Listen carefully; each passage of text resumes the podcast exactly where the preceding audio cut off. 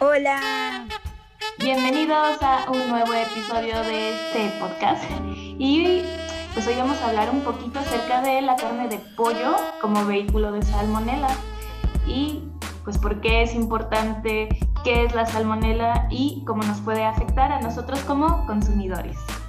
Bueno, entonces como a modo de introducción, ¿qué es la salmonela? Pues la salmonela es una bacteria que va a enfermar a las personas y este fue descubierto por primera vez por un científico estadounidense llamado Daniel E. Salmón en 1885, donde pues la mayoría de los tipos de salmonela van a causar una enfermedad llamada salmonelosis, en el que se puede causar fiebre, tifoidea o fiebre para tifoidea. Esta infección la mayoría de las personas, bueno, que tienen salmonelosis o salmonela, tienen diarrea, fiebre, calambres estomacales, pero estos síntomas eh, comienzan de 6 horas a 7 días después de la infección y durante 4 o 7 días, ¿no? Pero hay personas que no desarrollan ciertos síntomas durante varias semanas después de la infección o algunas solo lo, lo experimentan durante varias semanas. Em, en cuanto a, la mayoría de las cepas que pueden causar estas enfermedades en los seres humanos y en otros mamíferos, está lo que es la salmonella entérica, em, que algunas eh, serovariedades como es la tifi o la paratifi eh, son patógenos humanos y se transmiten también principalmente de persona a persona y no tienen como reservorios animales importantes.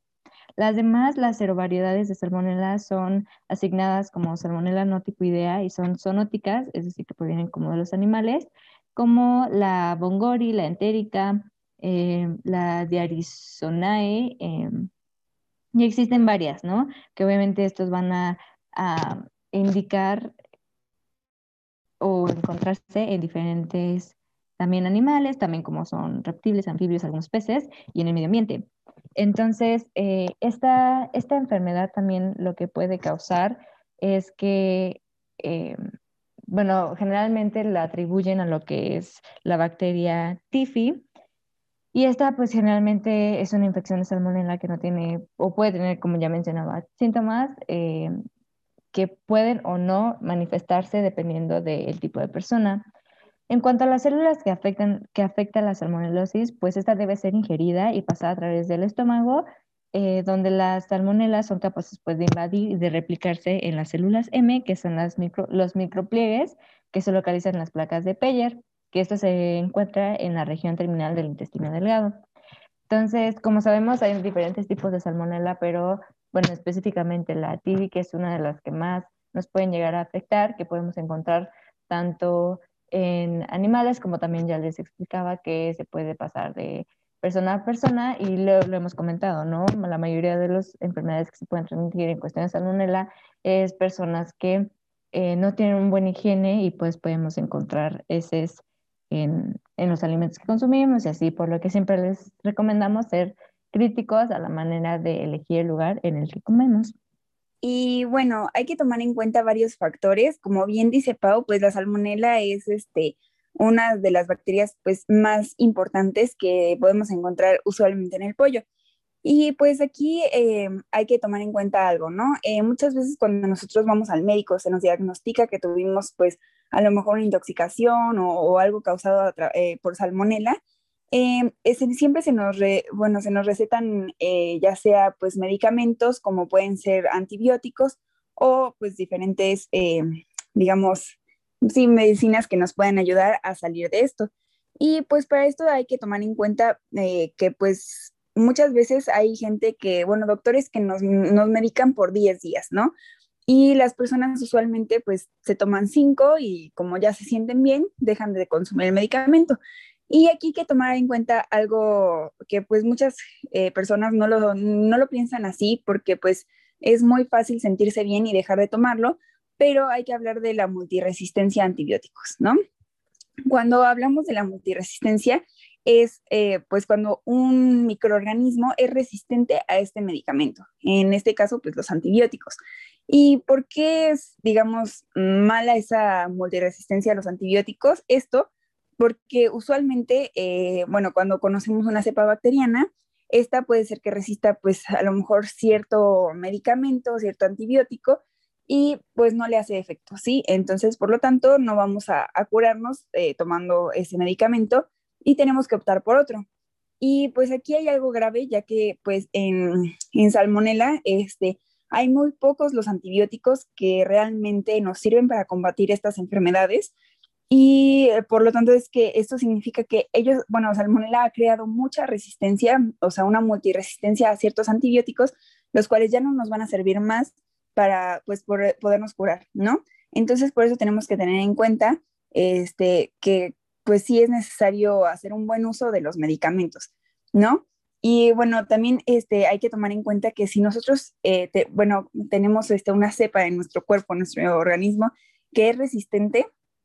esta va a sobrevivir y va a crecer incluso en presencia de este antibiótico o puede ser dos o tres, ya que pues eh, si las personas hacen mal uso de esto, pues va a seguir eh, multiresistiéndose y va a ser más difícil encontrar un medicamento adecuado para curarnos este, en ese momento ustedes han escuchado, chicas, a veces de que pues sí hay gente que le recetan, no sé, eh, cierto antibiótico eh, durante 10 días se lo toma nada más 3.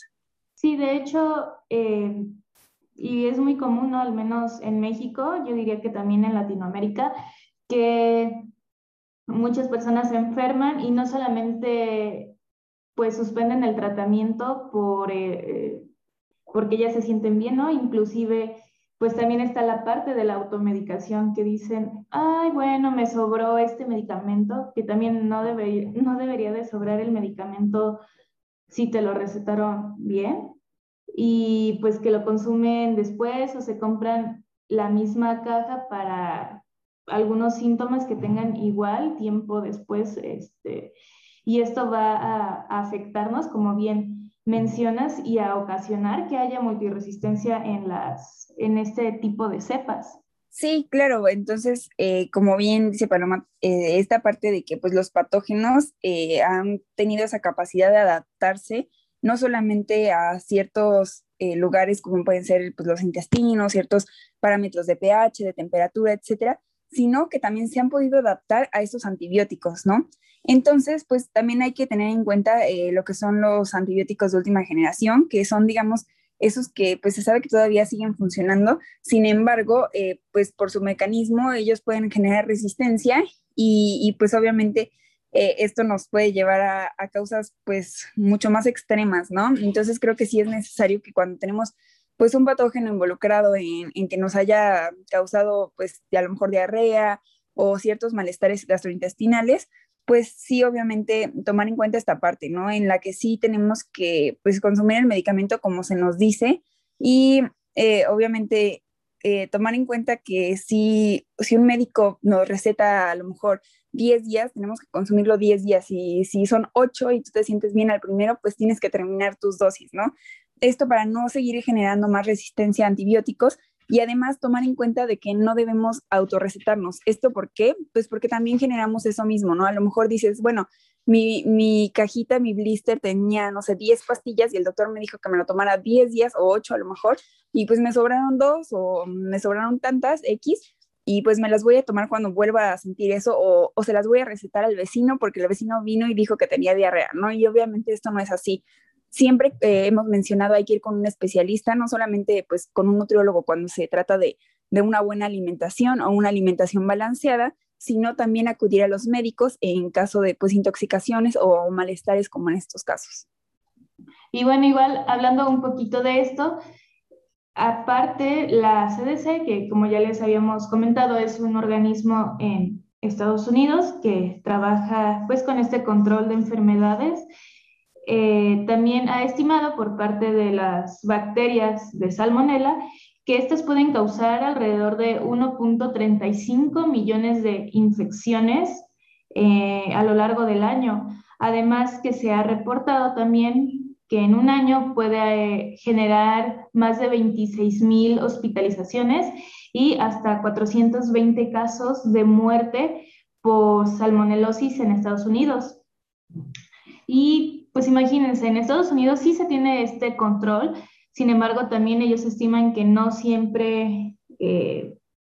pues, todas las enfermedades, infecciones son tratadas adecuadamente y eh, se remiten al hospital y se determina pues qué lo causa, ¿no? Entonces, imagínense si allá hay tantos casos y también hay un porcentaje que no se reporta, pues en, México, por ejemplo, no, no se tiene esto. Si te enfermas, solamente es eh, igual y antibiótico, eh, el suero y ya. Tal cual, eso es lo, único que se receta, ¿no? Entonces, no se hace estos estudios de laboratorio generalmente. E imagínense cuántos casos no se habrán omitido de inclusive muertes reportadas por esta salmonelosis. Y pues bueno, también esta enfermedad se ha reportado por la ONU y también han estimado que alrededor de una de cada 10 personas puede contraer salmonelosis, que es pues la enfermedad causante de la salmonela, ¿no? Y esto se da pues igual por consumir o estar en contacto también con animales que estén enfermos de salmonelosis o eh, consumir igual eh, desde fruta como pepino, melón, pollo, también huevos, eh, pistache, atún crudo, todos estos se han reportado en los últimos años que han sido causantes de brotes de esta salmonela. Y dentro de la ONU pues estima que más o menos son 550 millones de personas las que cada año se enferman de esto y 220 millones de, estas personas son niños menores de 5 años, lo cual es un problema, ¿no? Ya lo hemos comentado antes y pues es más peligroso que niños o adultos mayores se enfermen porque pueden derivar a problemas de salud y, pues más graves e inclusive llegar a, casos de muerte por la gran deshidratación que se tiene. Ya habíamos comentado en episodios anteriores sobre qué pasa, qué ocasiona la deshidratación en las personas y pues es fundamental que si nos, enferman, nos enfermamos pues acudir a un médico, ¿no? Eh, dentro de la salmonelosis hay algunos síntomas como son pues, eh, bueno, generalmente van a comenzar alrededor de las seis horas e inclusive seis días después de la ingesta de esta bacteria.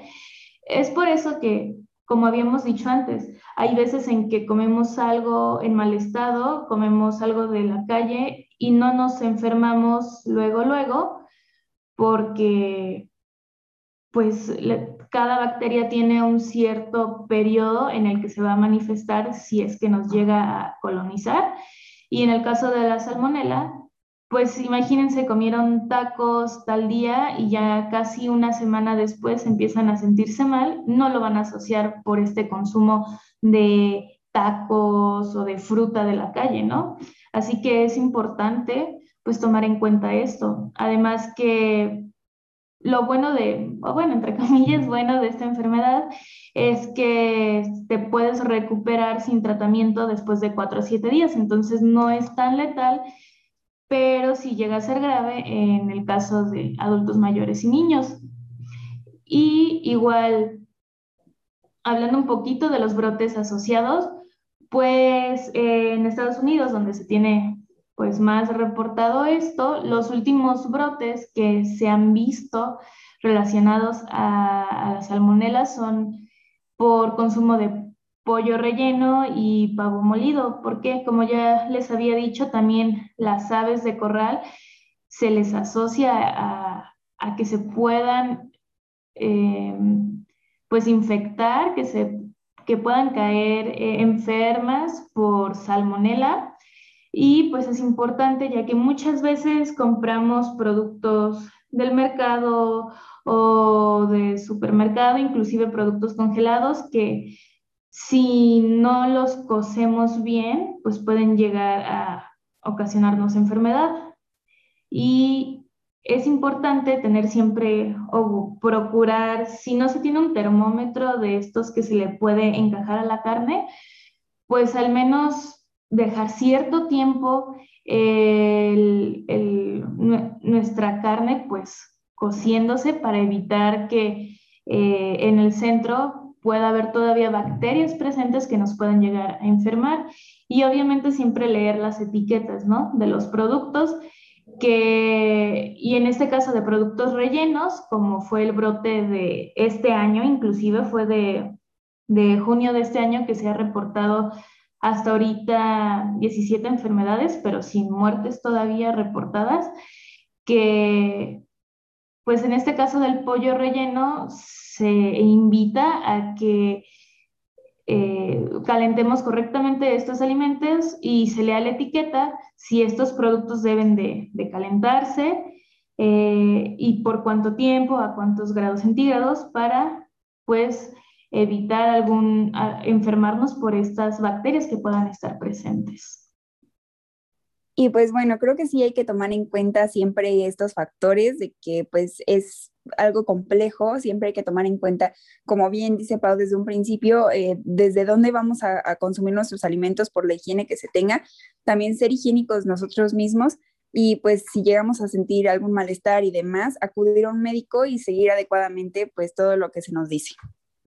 Por lo que recordamos, eh, seguirnos en nuestras redes sociales, tenemos Instagram, tenemos Facebook, escuchar nuestros episodios para que siempre estén atentos sobre la información que les traemos a ustedes y sean cada vez más parte de la información científica y puedan entender un poquito más de lo que pasa en los alimentos, porque nos enfermamos y la importancia de ellos. Porque nosotros somos la ciencia de comer.